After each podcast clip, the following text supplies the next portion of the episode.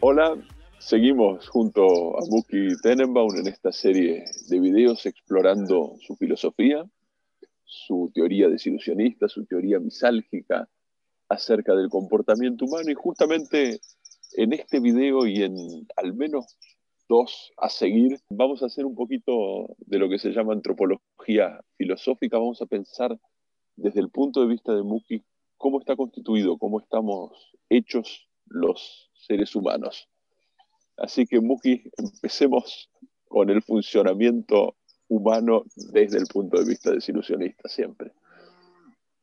Bueno, a ver, cómo estamos funcionando sabemos, estamos hechos de átomos como todo el resto del universo, eh, ordenados de una forma determinada y no de otra, pero lo que vamos a hablar no es el hecho físico de cómo estamos constituidos como cualquier otro animal, sino las lo que eh, la parte, digamos, eh, pensante, emocional, eso es lo que nos pasa en la cabeza, ¿sí? Cuando yo digo nos pasa en la cabeza. Y el desilusionismo, de- la mirada mía es, hay tres, básicamente somos tres computadoras. Voy a, explicarlo por qué, voy a dejar la palabra tres, el número tres de costado y voy a explicar.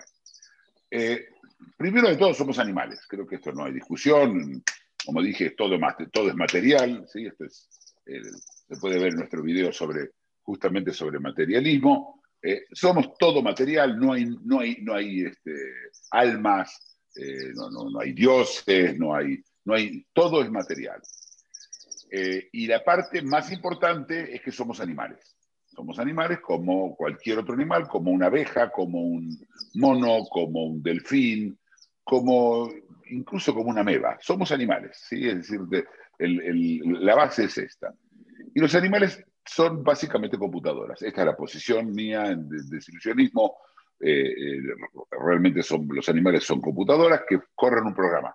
¿sí? Entonces, vos tenés un, un- animal que vos sabés exacto lo que va a hacer porque tiene un programa y corre el programa. A veces algún animal aprende cosas, ¿sí?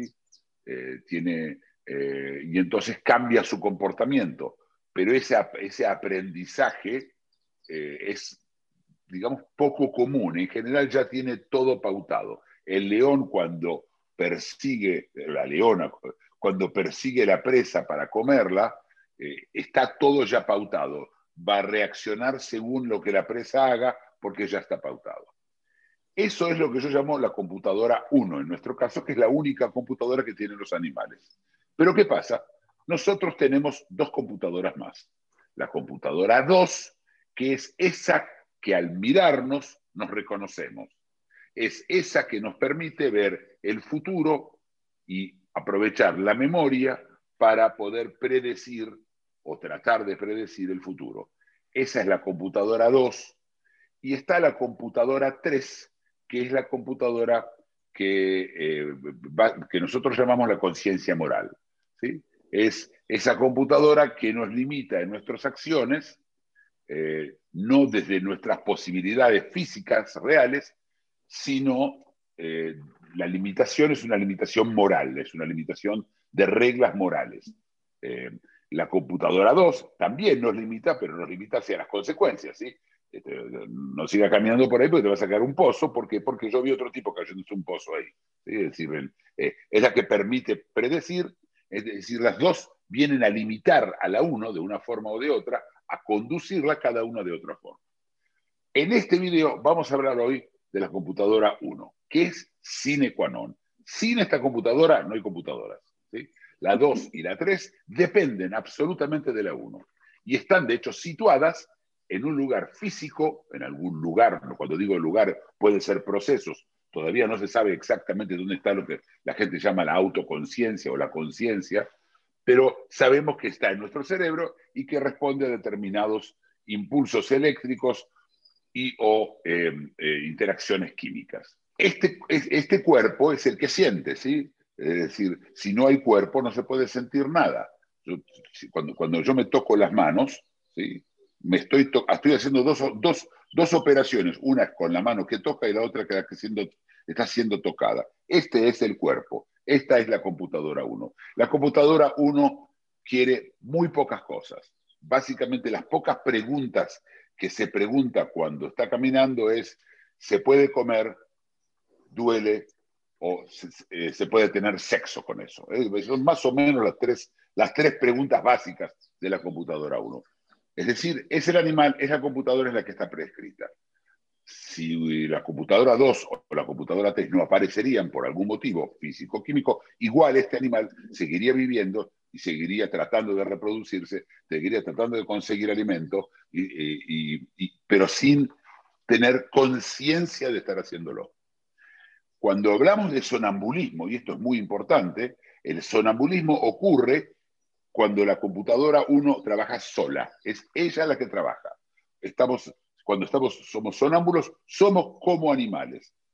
Como los animales no sufren, nosotros tampoco cuando estamos permanentemente en la computadora uno, lo único que sentimos es dolor. Dolor y sufrimiento no es lo mismo, pero claramente cuando la, uno tiene dolor, responde a ese dolor automáticamente. Si yo toco con el dedo una llama, me voy a quemar, voy a sacar la mano. Esta no es una decisión mía. Yo no lo pensé ni lo decidí. Y de hecho es la más rápida de las tres computadoras. Es la más inmediata de las tres computadoras funciona enseguida, funciona mucho antes que las otras dos. La 2 es más lenta y la 3 es más lenta aún, de la cual vamos a hablar en los, en los próximos videos que hablaremos sobre la computadora 2 y la computadora 3. ¿Qué opinas de esto, Florencio? Te quería preguntar, tal vez adelantándome un poco a los videos a venir, si de lo que decís hay que deducir que esta computadora, uno que compartimos con toda la vida animal opera únicamente en el aquí y en el ahora. Está atada a, los, a responder a los estímulos presentes en el sentido temporal y en el sentido espacial también. Sí, absolutamente sí, aquí ahora, pero entre esos estímulos están las directrices de la computadora 2 y la de la computadora 3. Es decir, si bien la 2 ve el futuro, para la 1 todo ocurre ahora, no hay otro momento. Todo ocurre, la palabra aquí ni, ah, es obvia, si, ya, si es ahora, por supuesto que es aquí. Es decir, no, no, hay, no, hay futuro. el animal no tiene un futuro, no, no, no existe, no tiene un pasado, no tiene un futuro. La memoria es otra cosa en un animal. La memoria es un lugar donde se depositan los cambios en, la, en, el, en el programa de computación y nada más. Eso es la memoria. ¿sí? Esto puede ser también, por supuesto, la memoria de un perro que reconoce a su, a su jefe o que reconoce un, nombre cuando lo llaman. Sí, estamos hablando de aprendizaje, pero es hasta ahí. La computadora, uno no tiene otra cosa, pero, pero aparte no se sabe. Esto es muy difícil porque todos nosotros, los que estamos viendo este video, no sabemos. Si alguno de los, de los, de los televidentes pone al perro, yo le aseguro que el perro, la video no va a hacer nada para él. Absolutamente nada. Por supuesto, uno dice, hablamos, ¿sí? Bueno, el oro también habla. La facultad de poder emitir sonidos con las cuerdas vocales y hablar, etcétera, es una facultad física. Pero claramente, si no habría computadora 2, computadora 3, no habría, no habría idioma, no habría lenguaje. Habría quizás sí una forma de comunicación como las hay entre todas las manadas, pero es una comunicación automática, nunca volitiva. Excelente. Seguiremos entonces con la segunda y la tercera computadora que operan en red con esta primera. Gracias. Si te gustó el video, dale like y suscríbete. Síguenos en Facebook y en LinkedIn.